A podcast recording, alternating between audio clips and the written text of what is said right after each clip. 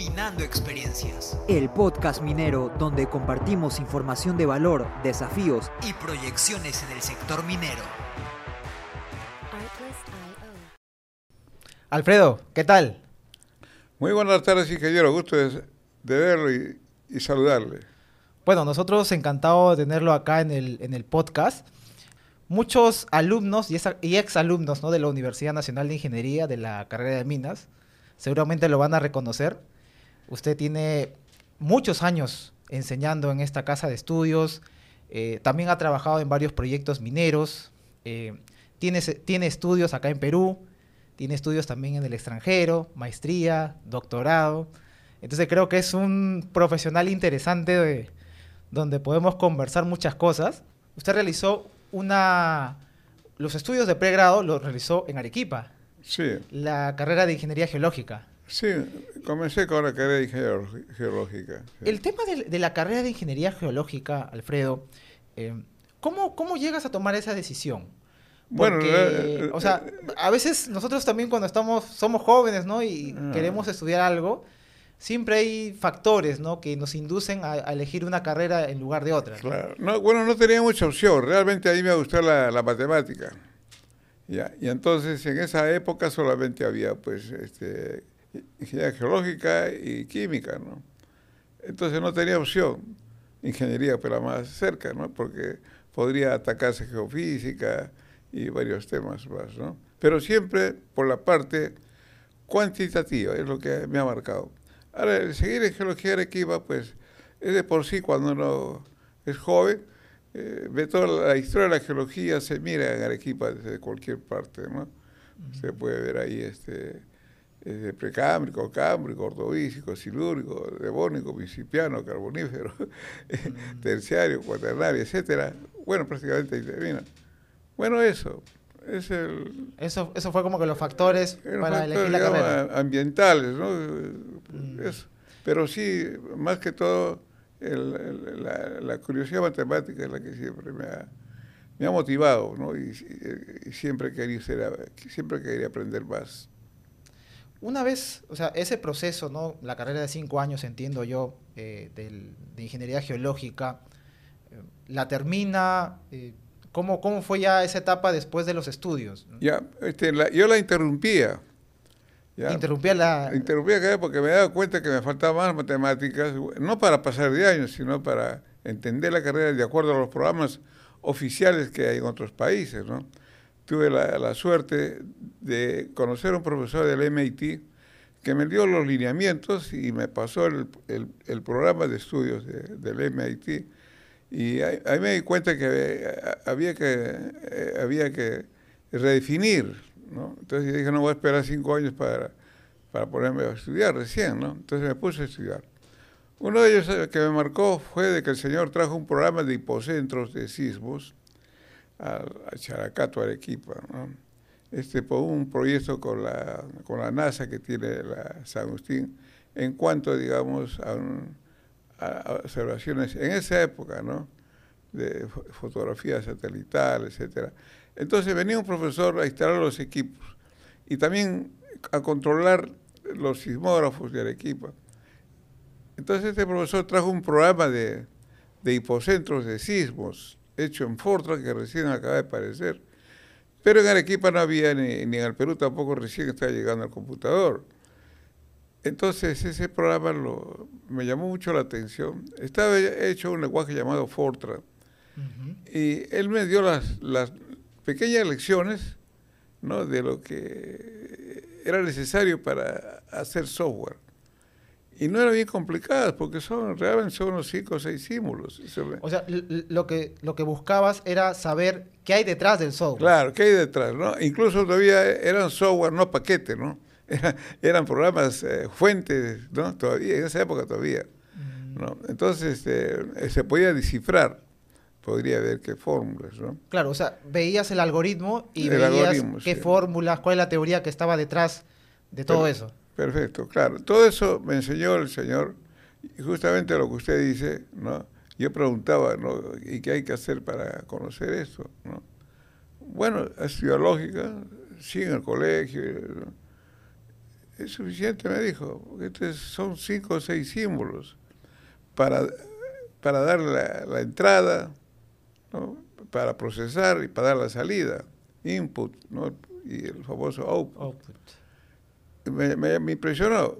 Y para, para eso hay que hacer un esquema lógico, un diagrama, en base a cinco o seis símbolos.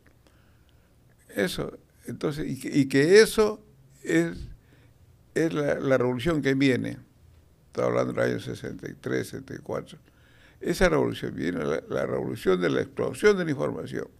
Porque yo le había preguntado, profesor, le dije, ¿no? ¿por dónde van las ciencias? Mm, ¿Cuál es la proyección? Sí, él me, me dijo, me dijo esto, ¿no? Me, me veo así, este, inquieto, ¿no? Y me dijo, la, la ciencia fue por ahí.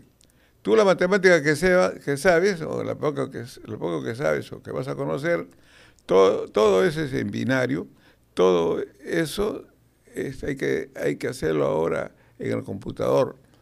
¿ya? Pero al computador no le puedes hablar a mes si no tienes que programar. Entonces, pero para programar, ¿qué hay que hacer? Hay que conocer primero la matemática general, ¿no? y luego cómo hacer el método numérico para resolver ese problema, ¿no? El método numérico. Y eso, y, entonces, este, y el método numérico lo lleva pues a transformar cualquier eh, matemática, por más compleja que sea, al final a, suma de binarios, ¿no? To- Todo, eso me, emocionó porque eso nunca había escuchado hablar, le capté bien y me dediqué a eso, estando, estando estudiante. Estando estudiante, ¿y qué me falta? Matemáticas. Entonces, hablar con el director, ¿no? E hice un convenio con la, con la UNI y fui a la casa del estudiante. Entonces, intercalaba mis estudios. Con un año, año, un año intercalado, un año regresaba, así. Y así que así entré a la UNI, digamos, desde- de- bajo esa modalidad. Con ese convenio que tenía, Sí, pero digamos la intención que tenías era estudiar matemática. Sí, eso era, dijo. Entonces fui a ciencias físicas y ahí paraba, ¿no? Ahí paraba eh, eh, y conocí mucha gente también muy buena ahí. Y ahí, ahí aprendí bastante, por eso el gran... Ahí me marca mucho la uni, ¿no? Hasta, hasta me agrada mucho estar caminando, ¿no? Por trae allá. muchos recuerdos. Claro, recuerdos, ¿no? Eso me marcó mucho y, de ahí comienza. Entonces hice la fusión, ¿no? Eh, la geología me sirvió de base para ver qué, qué cosas se puede resolver. Lo primero fue un programa hipocentro de sismos, que lo descifré y le saqué el diagrama de flujo. Y, y- y- eso, eso era inédito, porque ya el programa hecho en fuente, no, no el paquete, no lo que llaman software, no, en fuente, le saqué el diagrama de flujo y vine a Lima a presentar un centro regional, lo, lo mostré y automáticamente me dijeron que se cerró el concurso, yo, yo no fui a ningún concurso, solamente a preguntar, había habido un concurso. Y me, me becaron a Chile para ayudar a, a descifrar ese programa que yo ya prácticamente lo había descifrado. Así entré a ese país, entré con pie derecho y el programa se, se, se terminó, ¿no? Y el, el- primer programa computacional en, en América del Sur. Y funcionó, incluso un terremoto que hubo en el 71, se le probó y todo muy bien. Eso me dio mucha apertura allá en el país del sur, ¿no? Y entonces allá me, de frente me hicieron catedrático de computación. Por eso le digo, hay O cosas sea, que... te fuiste a Chile, digamos, ya como, como una especie de investigador. Sí, Porque ya tenía, investigador. digamos, trabajos que habías realizado, Sí. les pareció interesante a mucha Sí. gente, y te, te llevaron allá a Chile, seguiste trabajando en este tema y, y de ahí ya te hicieron catedrático. Ahí comencé, sí, comencé a cantar. Y después, este, es en la universidad que llama ahora de Santiago de Chile, Universidad Técnica, ¿no? De frente, ¿no? Eh, para eso tenía que desplazar a alguien que estaba ahí, ¿no? Bueno, eh, lo, to- lo toman a bien, ¿no? Porque yo traía bastante experiencia, ¿no? Teórica y práctica. Más aún haber descifrado esos algoritmos de ese programa. Bien, pues, y de ahí pues si- siguió, ¿no? esto no paró, ¿no? La Universidad de Chile, a, la, a la cual fui por la beca, ¿no? Este, que está financiado por el programa regional de sismología, etcétera. Entonces, este, esa causalidad que se da, llegó un grupo de franceses que el profesor Materón los había enviado para que expliquen qué cosa es la geoestadística, que recién se estaba creando en Francia. Creando. eh. Pero hasta ese momento, digamos, el tema geoestadístico no lo desarrollabas, estabas Sí. viendo otros temas. Claro, estaba viendo la parte de métodos numéricos ¿no?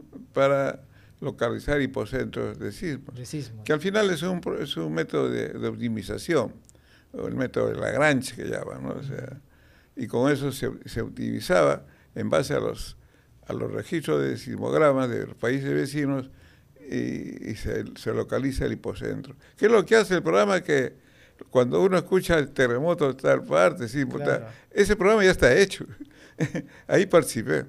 ¿No? Claro, claro. Eh, era- un poco era para, para- para darle el, el contexto a, la- a la- a las personas, siempre cuando ocurre un sismo, te dicen, primero ocurrió el epicentro, dices, Sí, no dicen sí. hipocentro, el epicentro que es Sí. la proyección del hipocentro, porque el hipocentro está dentro, pues, ¿no? De, de- de la Claro. corteza.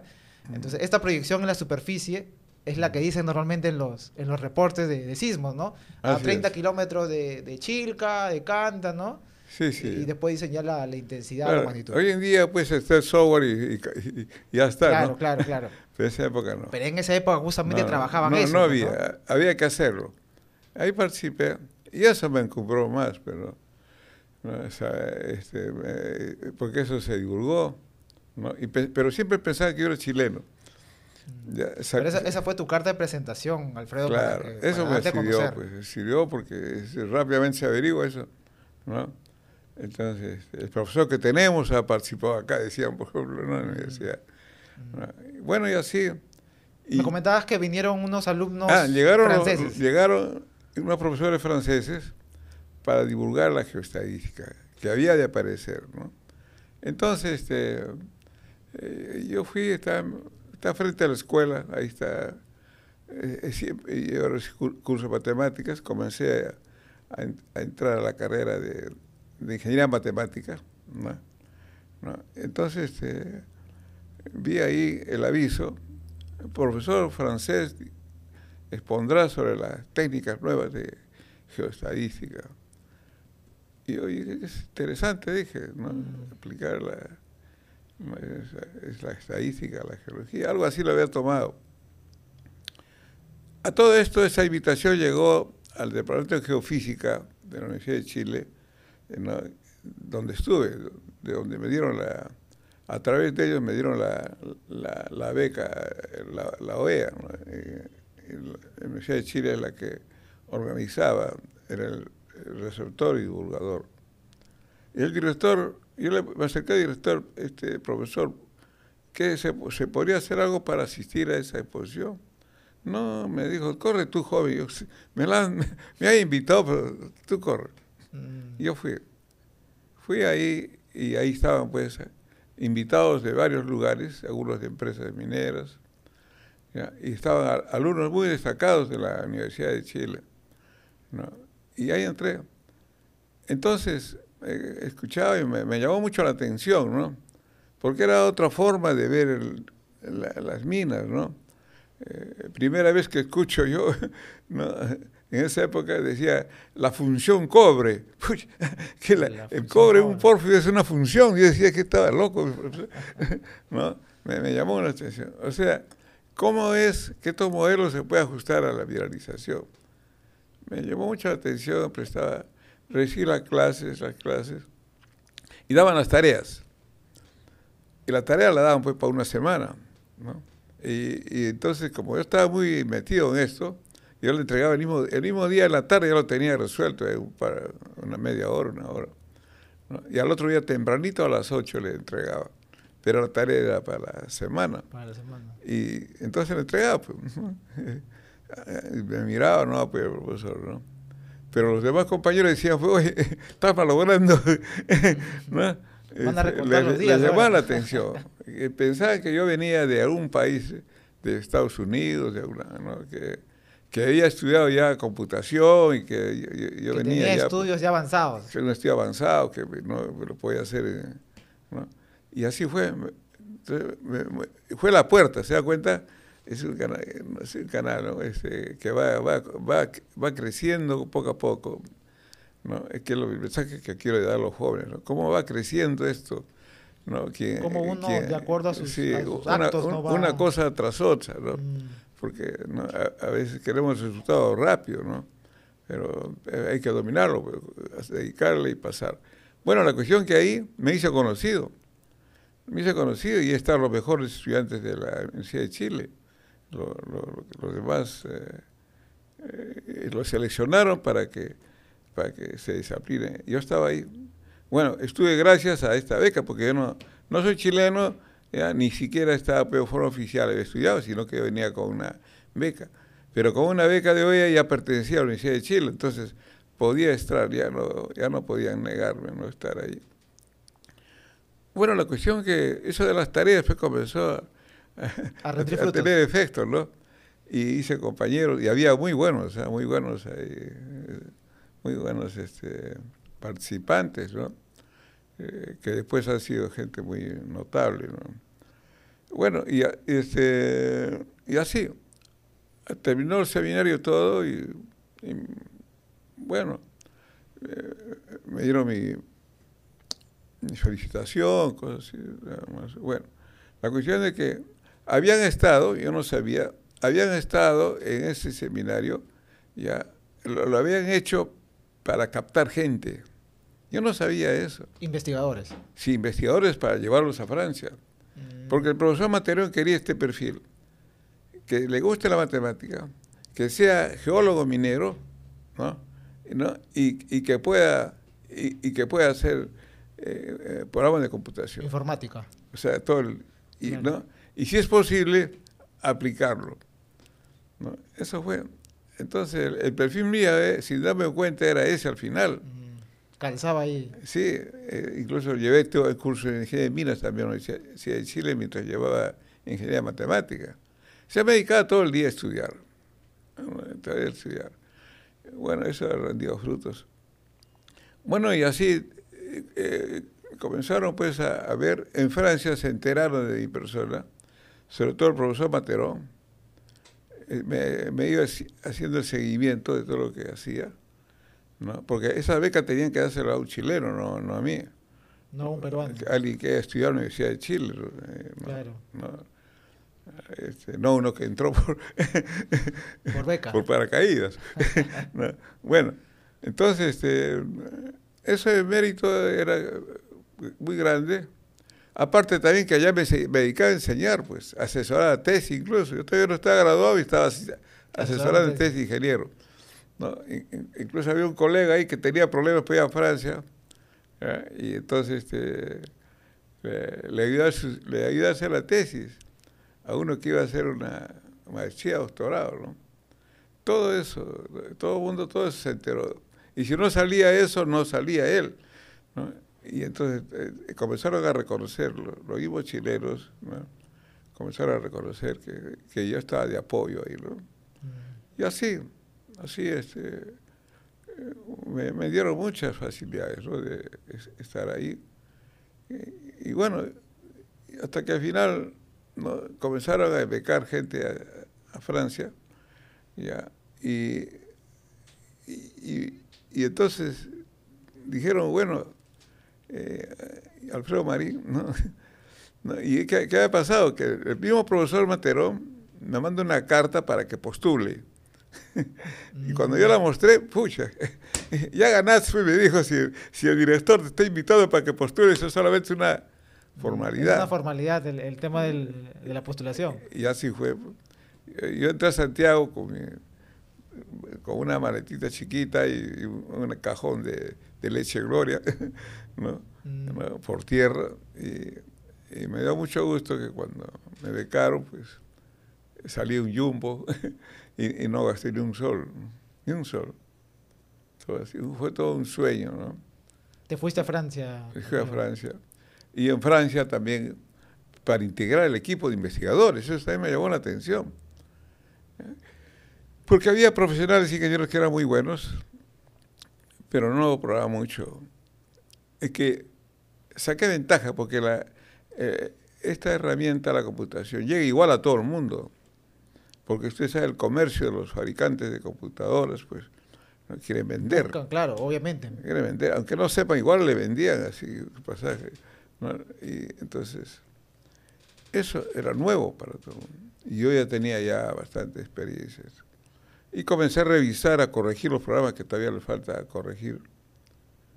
Y así, así, digamos, este, eh, comencé también a destacar ahí.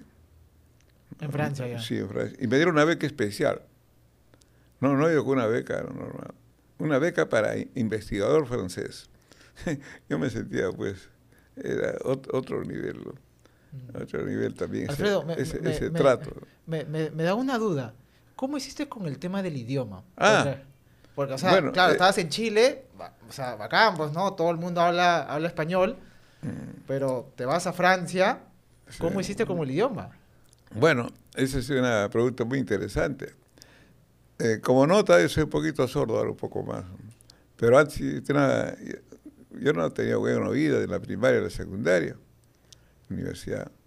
he tenido siempre, no como ahora, que ahora sí no, no oigo mucho, pero he tenido problemas de esto. Entonces, todo eso de, idioma, casi no... No te gustaba. No, lo podía simular, asimilar bien. Otros muchachos repetían muy bien, yo no. Pero también me sirvió. Porque muchas veces yo no escuchaba bien lo que decía el profesor.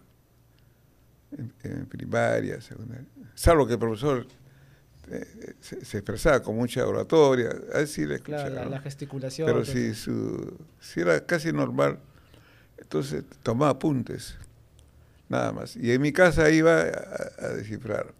Y no preguntaba al profesor tampoco porque era bastante tímido. Mm. entonces era así como que eh, eso me ayudó.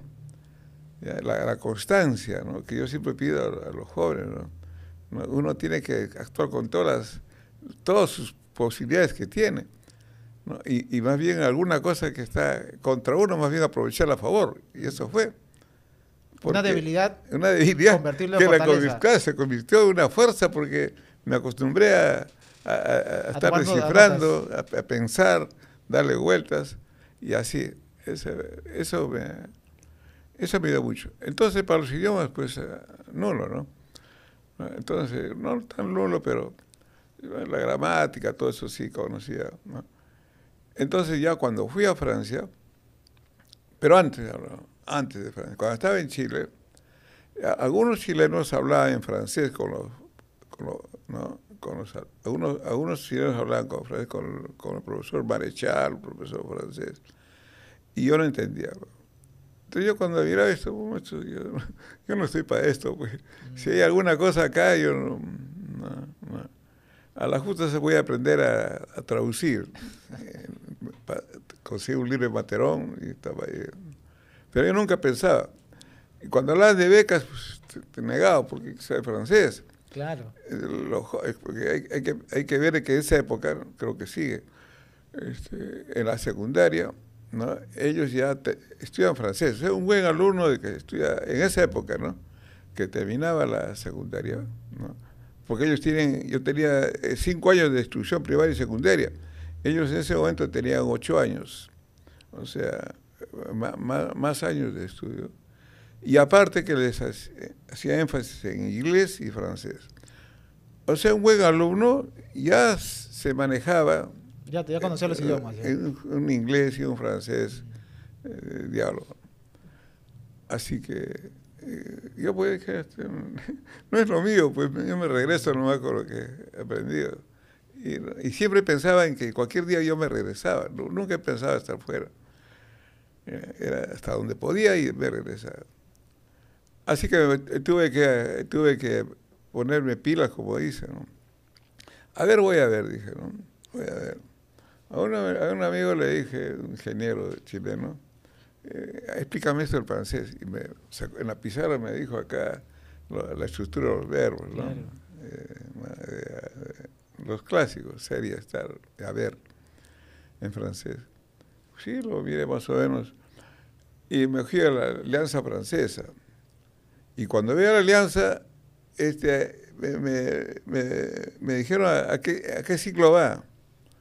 Entonces, si uno tiene estudios superiores, ya elegía pues de, de quinto, sexto hacia arriba. Y yo le decía, no, no, yo quiero estar desde abajo. o sea, no, señor, los de abajo solamente son niños. no importa, yo quiero estar ahí. Y así fue. Entonces, En Santiago yo, yo cursé francés, pero Para eh, niños. de lo más, lo más, con, con los niños. eh, ¿no? Y, y de- de- de- desde el principio. Ya, entonces, más, más hacía la gramática. ¿no? Y a- aún así, ¿no? lo comencé a, a aprender, so- a, a grabar sonidos. ¿ya? A pesar de que tenía esa deficiencia. ¿no? Motivado porque tenía ahí un mundo por desarrollar, que el, el problema iba a ser el francés. Claro, tenías el, el conocimiento, como es informático, de matemática, todo. Todo tenía pero la- el, el tema del idioma es el, Claro. el que, que te que costaba más. Fue forzado. Al final lo aprendí. Lo que más me, lo que más me- lo que más digamos causó dificultades era la pronunciación. Eh, Que yo escuchaba un murmullo. Y ¿qué? no, me contentaba con descifrar así. Eso no es lo mío. Sin embargo, esa constancia hizo ya de que, y que como yo calificaba más en los otros puntos que buscaba, dijeron, no, que tráiganlo acá, lo mandamos a una... Claro, claro. Un instituto y, que sí, aprendan fre- que me aprendan mandaron a una universidad a estudiar francés, ¿no? Y ahí también, ahí- pero ahí ya tanto, tanto repetir, repetir, Claro. ya comencé, ¿no? Y, y el entorno también, ya estabas en Francia entorno, y escuchabas sí. todo el día francés, pues, ¿no? Sí, sí, Entonces, sí, Te eso. un montón eso. Hasta que logré, pues, ¿no? Ya emigrado, pues ya hablaba ya francés, ¿no? Nada. ¿Cu- ¿Cuánto tiempo estuviste en- en Francia?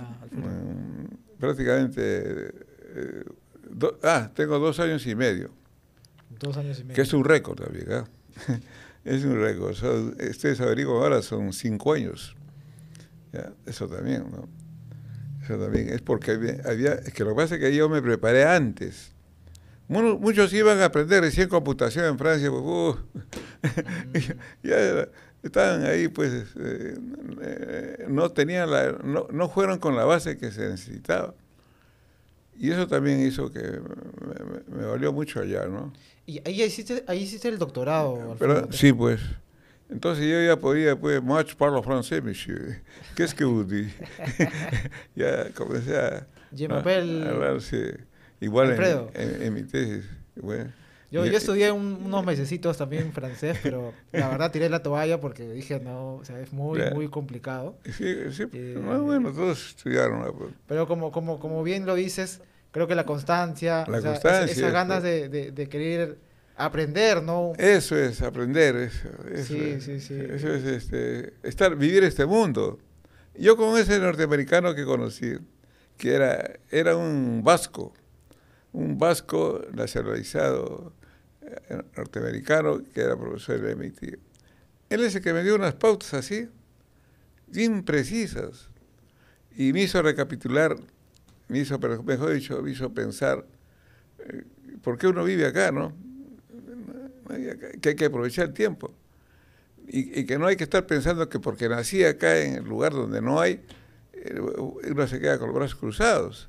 Mm, Si la cultura está, de alguna forma podemos accesar. Porque van a ver, a veces decían muchos compañeros, no, eso se da en otros países, acá no, acá estudia nomás esto y apruebas. ¿no? A veces, a veces, Alfredo, si eso he visto, nos menospreciamos, ¿no? Sí, O sea, menospreciamos, No, no, no, no, nosotros mismos. O sea, no creo ya- que podamos ser capaces de hacer, eh, no ya sé, nos, nos negamos ya, nos negamos y, y entonces pues este no no hay no, eh, eh, se siente uno pues este un poco que vivió un, nació un país en vía de desarrollo y que está negado a, a todo esto. mm, Pero eso, eso lo comencé a romper eso. Y es así que, digamos, ¿qué se necesita para acá? ¿Qué se necesita? ¿no? Y, y así pues, ¿no? así este, toda esa inercia es la que me, ha- me, me llevó. Y me llevó quizás al, al éxito más grande que tuve en estudios, es haber sa- dos años y medio. Y rompí un récord ahí mismo Francia y, y superó a los mismos franceses, a los colegas. Que tenía franceses colegas que ni siquiera se han logrado graduar y son buenos. ¿no?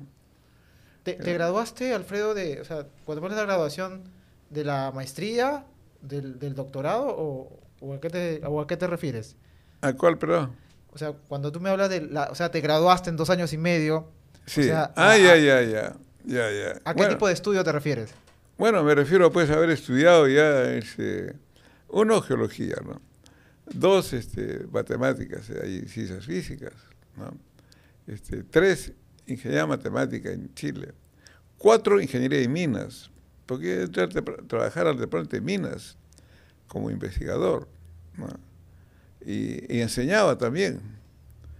Eh, lo, que- lo que, lo que usted recordó hace poco, la simulación de transporte, eso enseñaba, Mm, hacer simulación de transporte. el ¿no? SP, el El SPS. SPS, ¿no? Y así, ¿no? Eh, eh, inversión operativa, varios, bueno, varios, varios cursos, eh, sobre todo los pegados a, a- los números. A la- y así, siempre fui profesor también de simulación en minas. Entonces a veces no sabían, eh, siempre no sabía ubicar eh, qué, qué- qué cosa era finalmente. Mm, no, no había cómo definirte, no sé si Sí, era geólogo, minero, ¿Qué cosa? investigador. Sí, todo eso es, es, es, pues, digamos, la curiosidad de buscar mientras se, pueda. Pues, este. Alfredo, termina tu, tu etapa en Francia. ¿Qué siguió para ti en, en el Ah. tema profesional?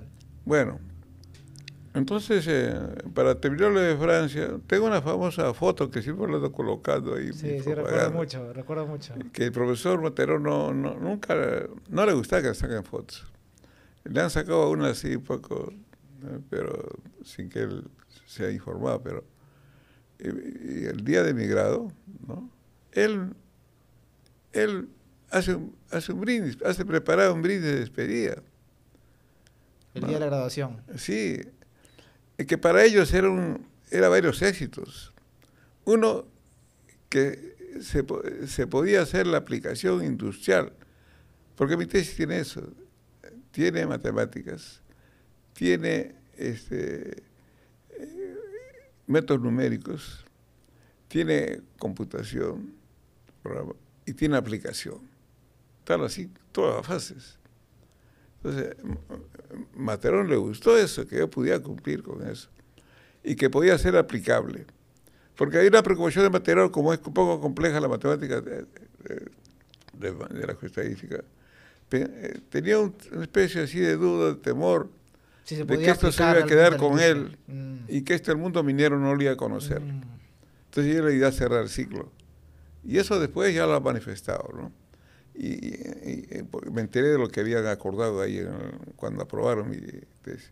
Frente, eh, donde estuvo en la École de Minas de París, este, que dicho de paso, en, las, escuelas se hace la alta especialización, no en universidad. Es la École Polytechnique, la École de Minas. Bueno, la Escuela de Puentes y Caminos Civiles, que viene a ser el, origen de la UNI, eh, viene de la escuela. Javis es, es alumno de la escuela, eh, de ahí viene esta, ese, cordón umbilical. ¿no? Es decir, bueno, eh, eso, eso también me hace, me, hace, me, hace, me hace acordar. Entonces cumplía con, con todo el ciclo. Y eso para ellos, yo, yo lo tomaba con una cosa común, ellos significaba mucho. Porque el profesor Manterón recibe un presupuesto del gobierno y el objetivo era esto ponerlo en aplicación. Entonces había, compañeros que a veces la entendían, pero ese no era su... Él lo miraba como, bueno, ya me entendieron, qué sé yo, sí. y así. Bueno, también quizás antes de pasar los temas, eh, convendría, yo tengo un amigo eh, que, bueno, le conservo amistad, bueno, que, que es chileno, que él, él ha estado allá, pues, ¿no? Y él así me competidor, porque, bueno, me podrá decir quién así su competencia, ¿no? Mm. Eh, él fue, pero él, a él lo becaron dos años y medio de eso, antes que yo, y yo lo alcancé. Y encima todavía logré pasarle, y lo dejé. Y su tesis, eh, no, no vamos a desmerecer su tesis, es teórica. Pero para mí la teoría era un, un capítulo más, ¿no? Ni lo tocaba casi. Se rompí. eh, él, él era muy bueno, pero no, no logró hacer esas, esa fase, La aplicación. esa aplicación. En primer lugar, el- hacer el programa, el método numérico, ahí no estaba. Tanto así que a él yo le ayudé a hacer su tesis. Es mi amigo, si él se entera lo que estoy hablando acá, él, él va- lo va a afirmar. Se va, se va a enterar. Porque él más bien anda diciendo eso. Cuando viene, en- dice, no, yo he tenido un colega que, que me ayudó a hacer mi tesis. ¿Sí? Así fue. Eh, si no, no, no salía Francia. Bueno, lo, lo- ese, fue mi rival. Tenía que tener rival. Y él fue. Pero lo, lo alcancé y lo pasé. El 78 del 1900 el 29 de diciembre del 78, yo logré tener este triunfo para, no para mí. Era- es para el país, porque están los anales de la, del desarrollo de las ciencias.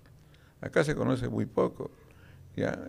La, primera aplicación industrial de la simulación condicional es mi tesis. ¿no? Y ahí está.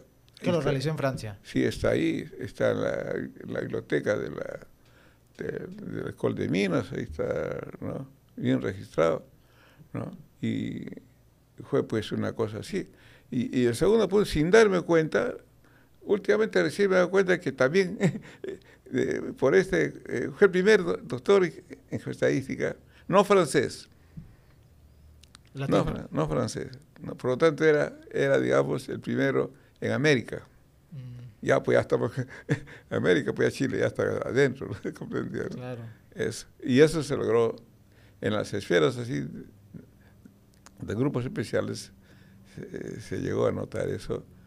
¿no? Y además, últimamente me- eh, se ha hecho notar que también vengo a ser, eh, si- sin yo estar buscando, el primer geólogo del mundo graduado en geoestadística. Cuando yo cuando escucho esto, digo, primer geólogo del mundo, sé que ser el mejor del mundo es una cosa para gente muy extraordinaria en, en cualquier disciplina, ¿no? Pero así sin, sin buscar.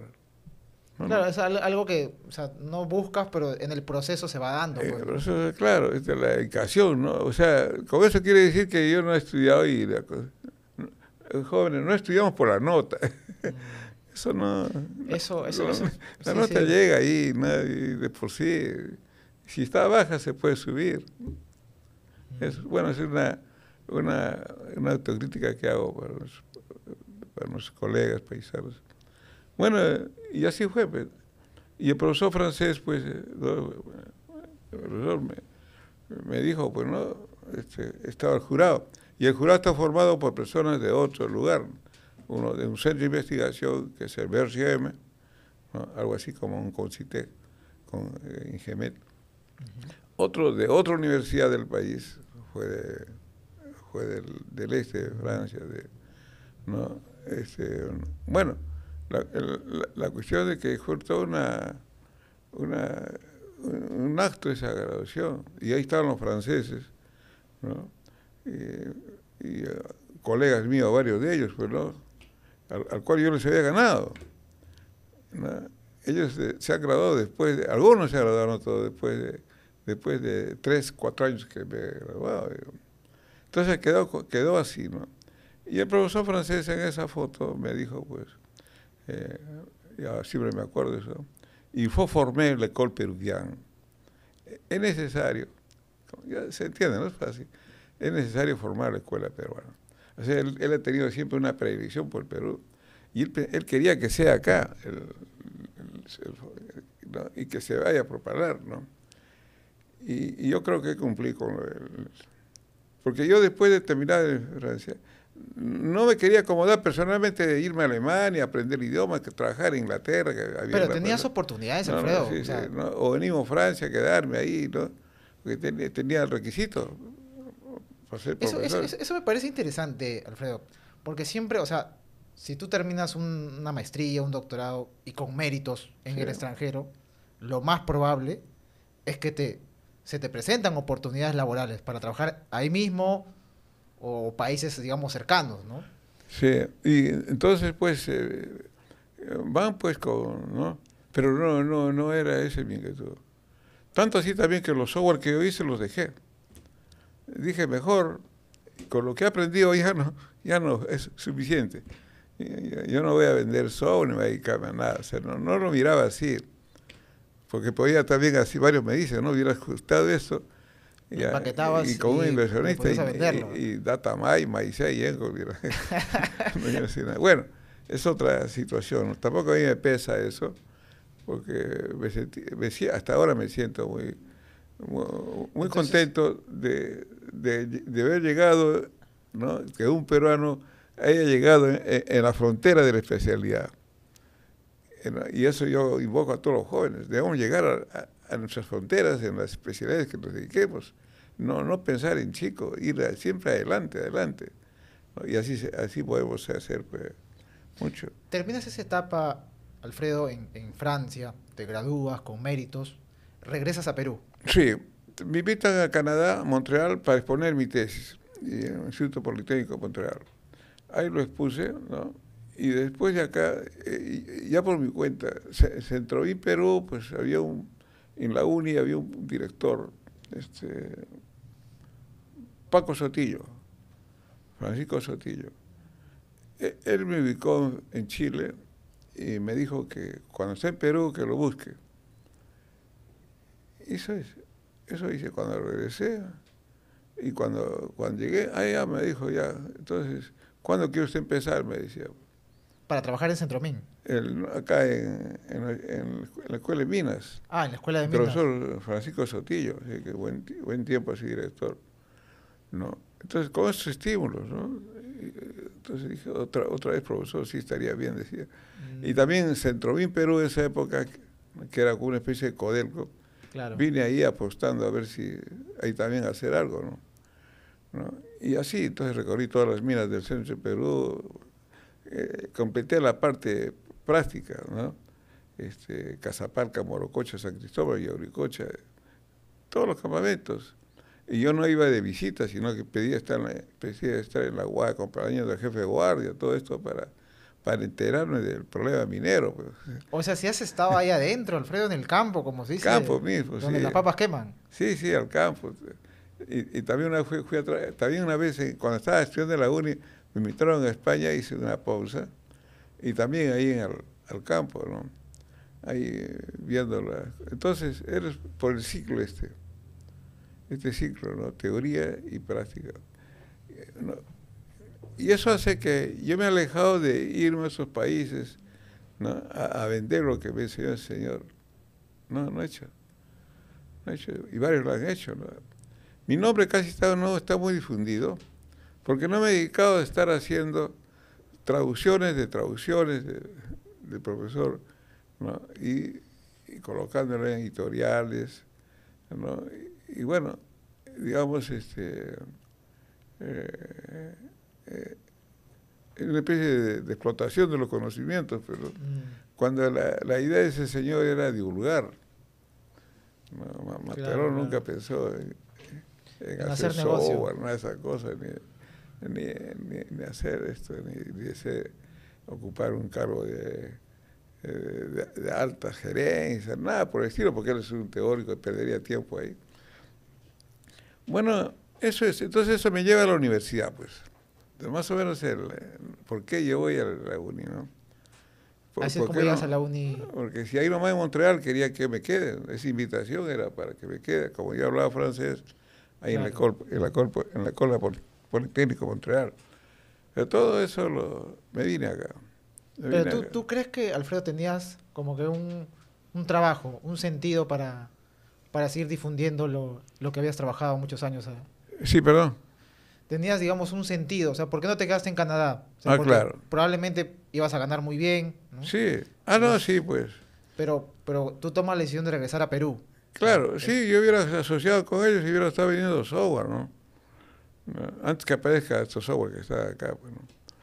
No, Más bien mis programas los han copiado. Eso, eh, ¿no? Mm. Eh, eh, me, me pone en dificultad decirles, pero es esto. Ya, Si está callando tampoco no, no conviene, la, la verdad no Han copiado mis programas. Eh, Se lo han llevado a Stanford y después ya, ya han salido una serie de software, ¿no? No, eh, Claro, ya el software es algo más sofisticado informáticamente, ¿no? Claro, claro.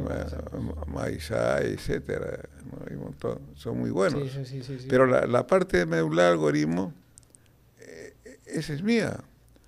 Y, y entonces ya, incluso como lo han, lo han llevado a su indecopy de ellos, No ya no registrado. registra de dónde viene. Por lo tanto, no me coloca en la, bibli- en la bibliografía. Mm, No me coloca. Ya ha aparecido, de por sí ha aparecido. Ahora, han tratado de captar esto del vivo profesor Materón, pero estar haciendo de traducciones, pues, en muchas partes no han completado bien la idea de esta especialidad. ¿No? Eh, incluso los mismos de otros países han comenzado con información, pues han captado algo de los- lo que ha dejado escrito. Pero la, la suerte mía es que yo soy discípulo de él. Claro, tú has él- trabajado con él. con pequeña grabadora, escuchar, recibía lo, lo- lo último que él había estado pensando, me lo, me lo enseñaba, ¿no? Alfredo, un poco Bueno. también para darle contexto a, a lo que estabas comentando, eh, hablabas de la geoestadística, ¿no? Materón Mm. es el padre de la geoestadística, ¿no? Eh, digamos, el, el pionero, ¿no? De- en, esta, en esta ciencia. Mm. Pero mucha gente se preguntará, oye, ¿pero para qué me sirve la geoestadística, ¿no? Claro. ¿Cómo lo aplico realmente a una operación minera, a un proyecto minero, ¿no? Ya, muy bien. Antes quisiera también hacer una- un cuadro general. Ya, estamos hablando de Machine Learning, inteligencia artificial, todo eso, son nombres que se han dado últimamente. Ya, Pero ¿de dónde nace todo esto? Eh, todos que estaban, me están escuchando, todos cuando hemos estudiado nos han enseñado a hacer la curva de Gauss, porque muchos fenómenos tienen la curva de Gauss, ¿cierto? Ya, eh, el examen de admisión, hay uno que saca 15, mayor nota, ¿no? y, y es curva de Gauss, uno 17, otro 13, 14. Hay muchos fenómenos. El, el tiempo de atención de una, de una, por ejemplo, de una, de una pala, también tiene, más o menos Gauss también tiene. La distribución de... Sí, de y Gauss. en los juegos, los reyes, todo eso hacía, salía Gauss, pero no y entonces hay matemático antes del siglo XVII prácticamente, ¿no? que hizo aporte, ¿ya? ese aporte, o sea, porque cuando uno arroja un dado, pues todos tienen posibilidad de ocurrir, ¿no? Esa es una discusión continua pero a veces se carga hacia un valor y ya se vuelve Gauss. Pero ¿de dónde sale? Entonces, siglos después apareció un ruso, Lyapunov, y él, él este, estudió esta curva y la simuló. O sea, vio el origen, ¿por qué sale Gauss? Y eso es lo que, para todo lo que estudiado estadística y probabilidades, es el teorema central del límite. Ese es un hito, un hito que permitió simular, porque a partir de ahí se podía, con eso ya se puede simular transporte, aplicando esto, ¿no? Este, aplicando números al azar se puede simular. Monte Carlo. Y- Ya, ya no se juega con un dado, ¿no? A veces está caro mi dado por acá. ¿no? Este, no, no, digamos, sino con, se generan números al azar con un computador Claro, claro. y comienza a generar, ¿no?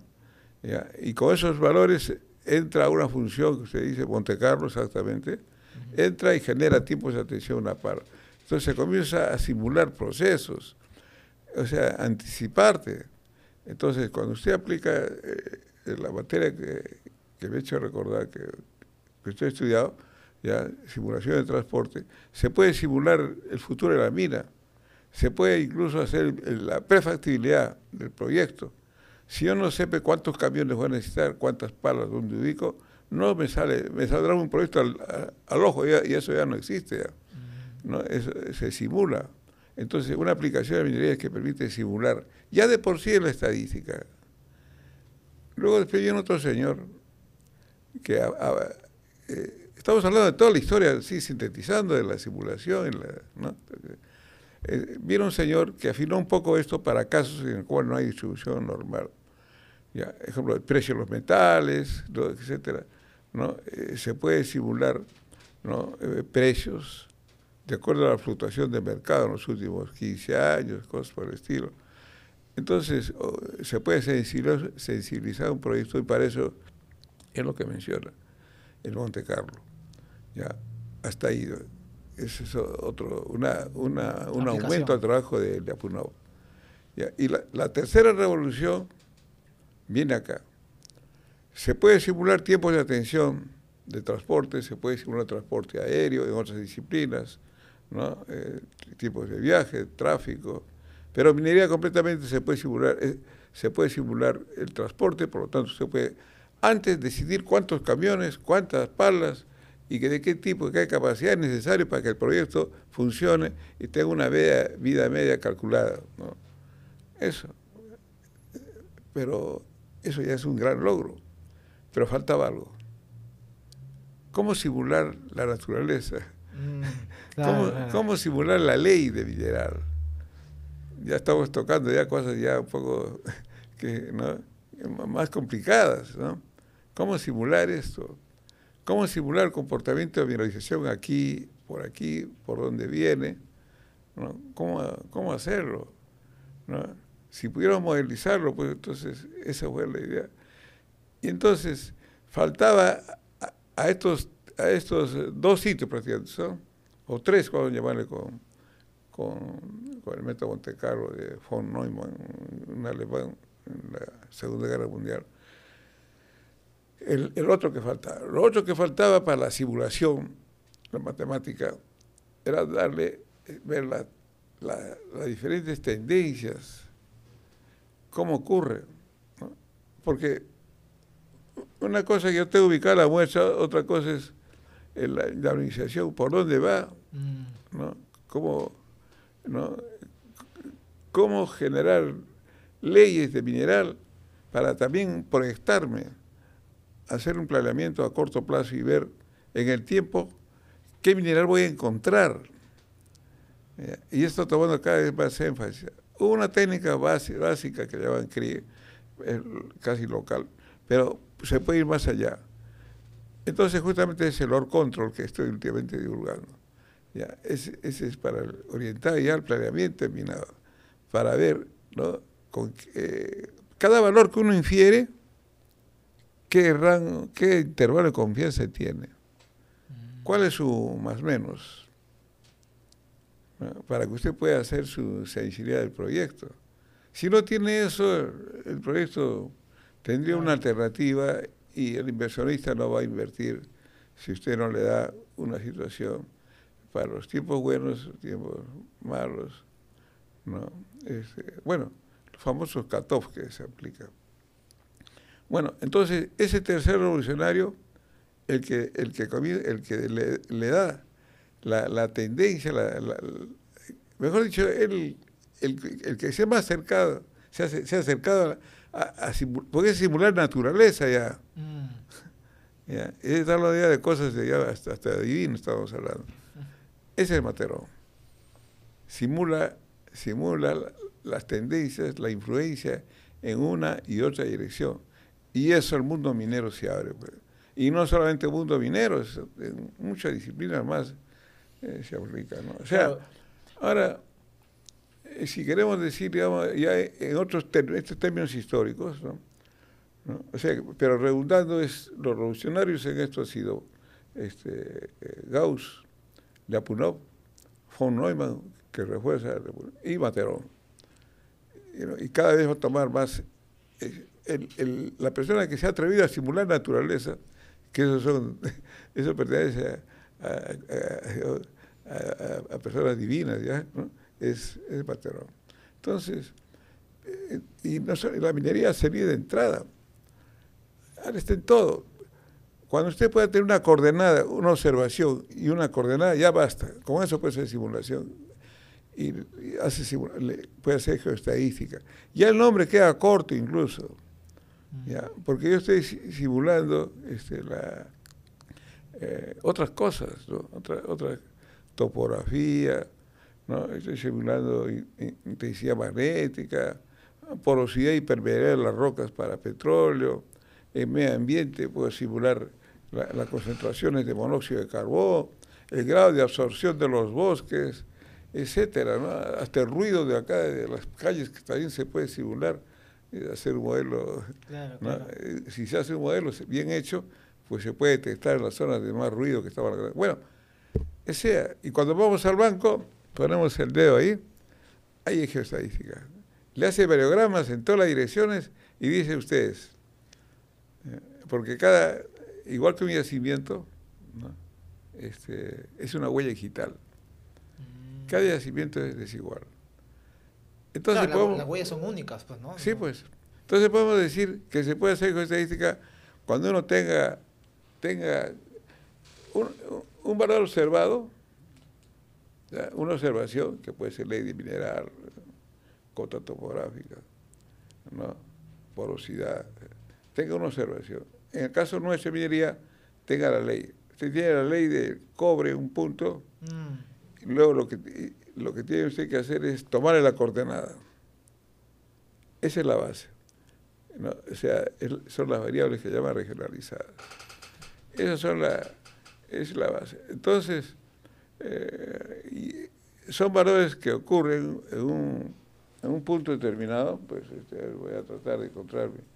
Siempre cargo un, dado el día, me he olvidado que Bueno, entonces la, la estadística interpreta la naturaleza como que cada valor que sale, a, ver, simulemos incluso, tiramos el dado, salga un número cualquiera. dígame un número. Tres. Tres. Entonces, tres. Ese es un valor, ¿no?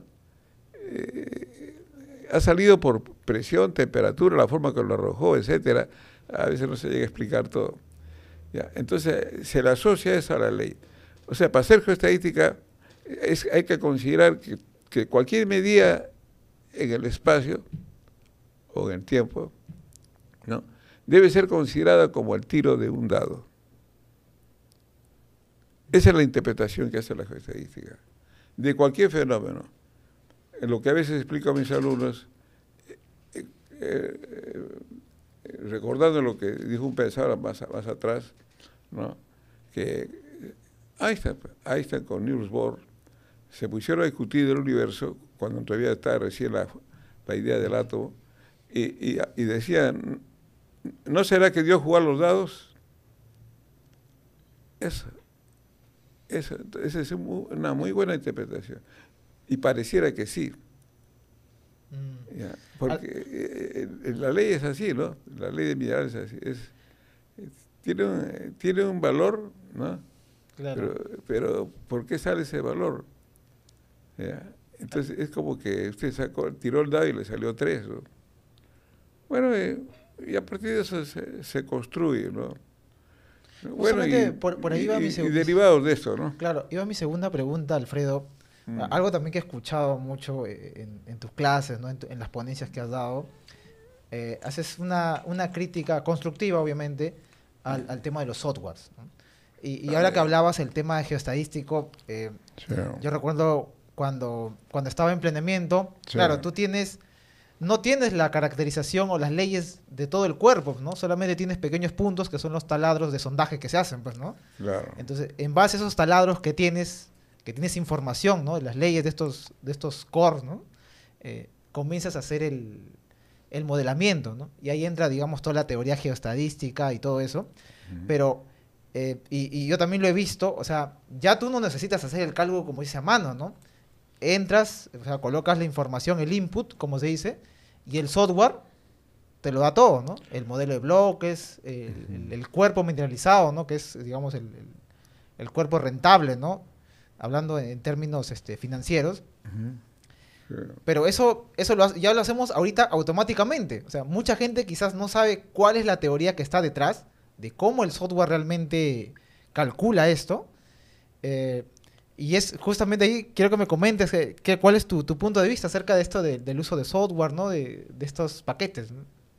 Sí, correcto. muchas gracias por esto.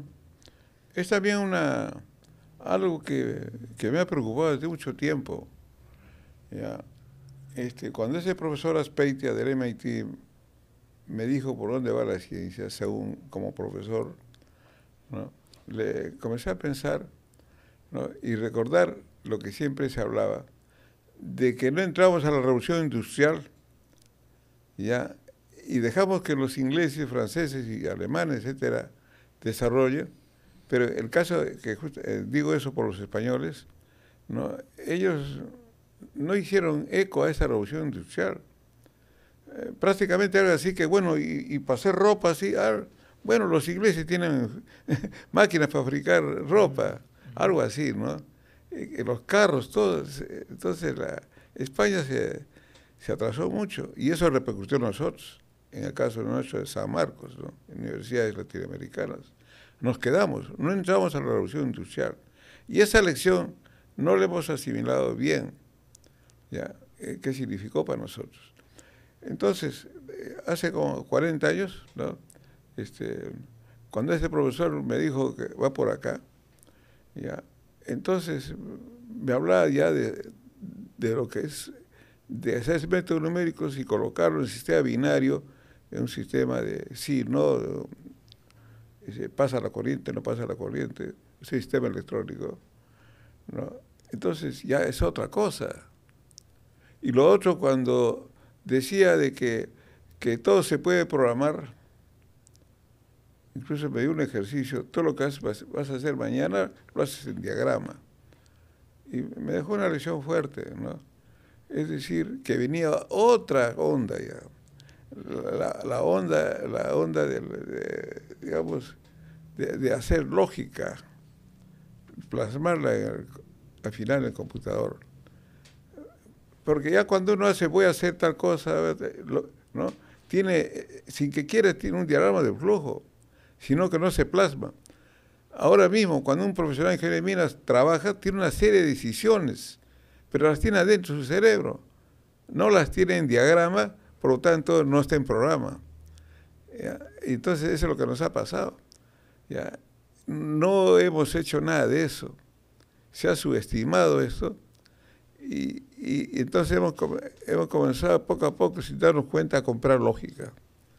Pequeño, un programita chiquito de juego, pero que programita acá, mm. ya que este programa para hacer este de ecuaciones, que me he comprado un calculador que, que integra, y así gradualmente, sin darnos cuenta, hemos comenzado a comprar lógica. Eso, eh, dentro de está mi generación misma, y he observado eso.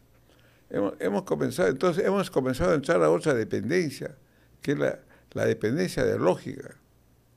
Ahora ya el asunto se ha complicado, porque ahora hay maravillas que ya ponernos a hacer eso, ya a esas alturas, pues, bien complicado. Entonces, y, estamos, estamos en eso. Estamos entrampados. Ahora, los jóvenes, como usted también, ¿no? ya, ya, ya vienen, a la universidad, ya encuentran todo eso, una serie de paquetes. Yo lo llamo así paquetes porque son paquetes informáticos, es el término correcto. Ya, este, qué sé yo, pues no quiero citar muchos nombres, pero lo que existe, pero citaré algunos, ¿no? Datamai, Maisai, Yenko, Surpa, ¿no? Los que están en el mercado, esos son paquetes. ¿Y nosotros qué hacemos? Son usuarios terminales.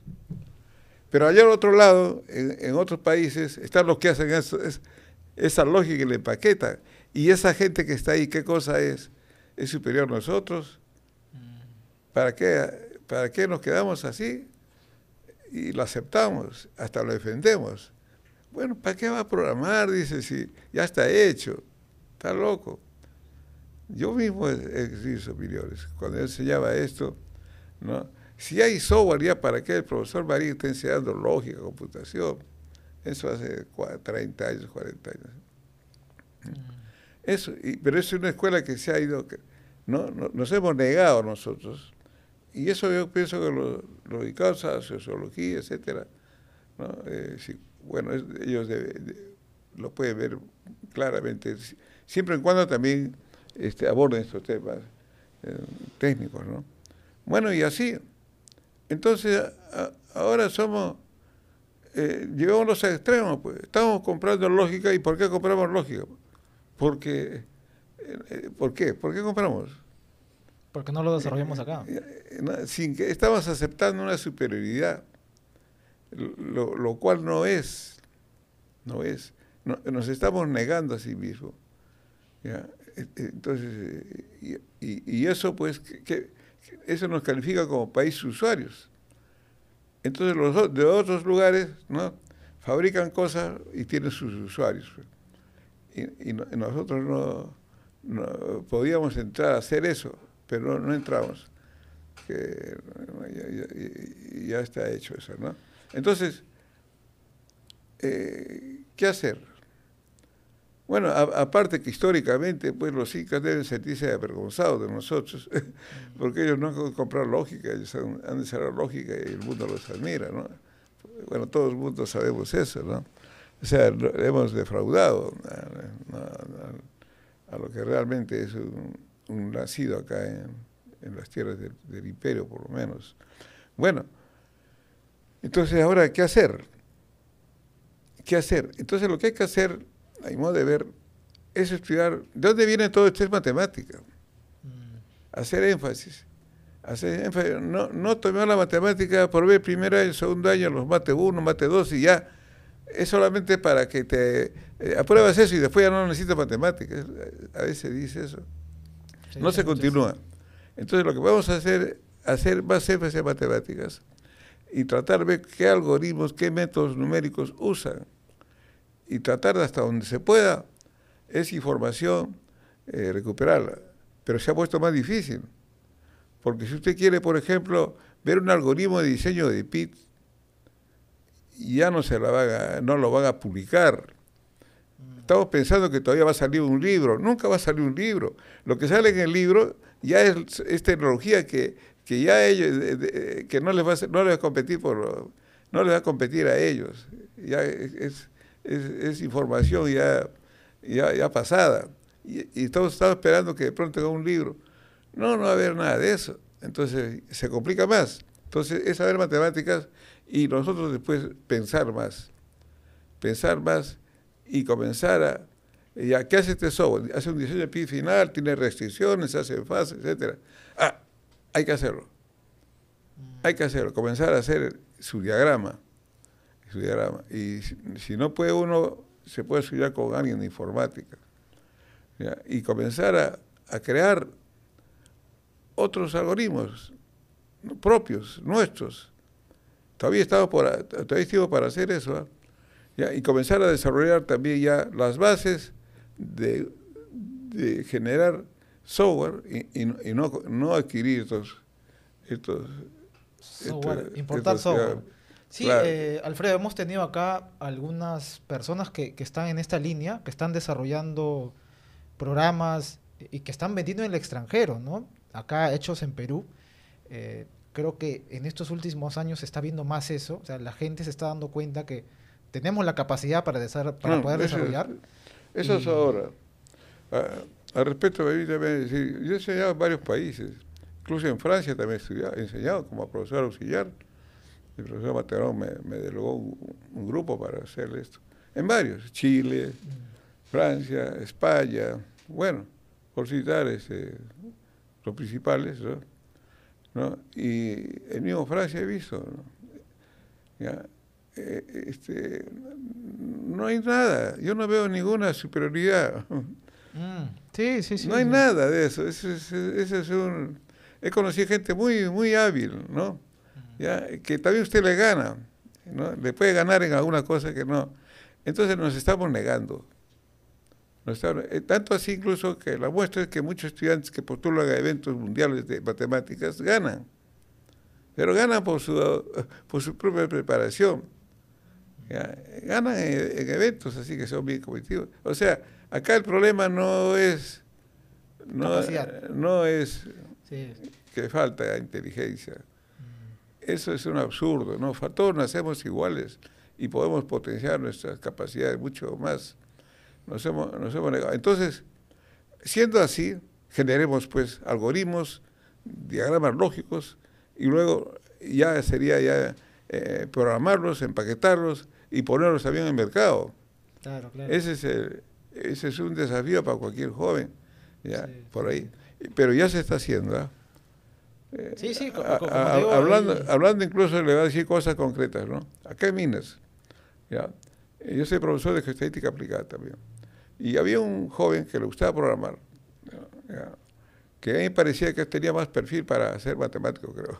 La cuestión es que él, eh, siendo él de, geología, pues eh, fue a mis clases y expliqué los diseños de PIT, el algoritmo Korobov,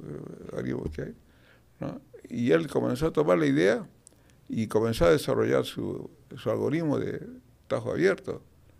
ya, eh, lo, lo, ha desarrollado, pero no, no, no, ha tenido eco, porque nuestra, la forma como está estructurada nuestro país no lo permite, y, y, y, pero eso debe estar conscientes.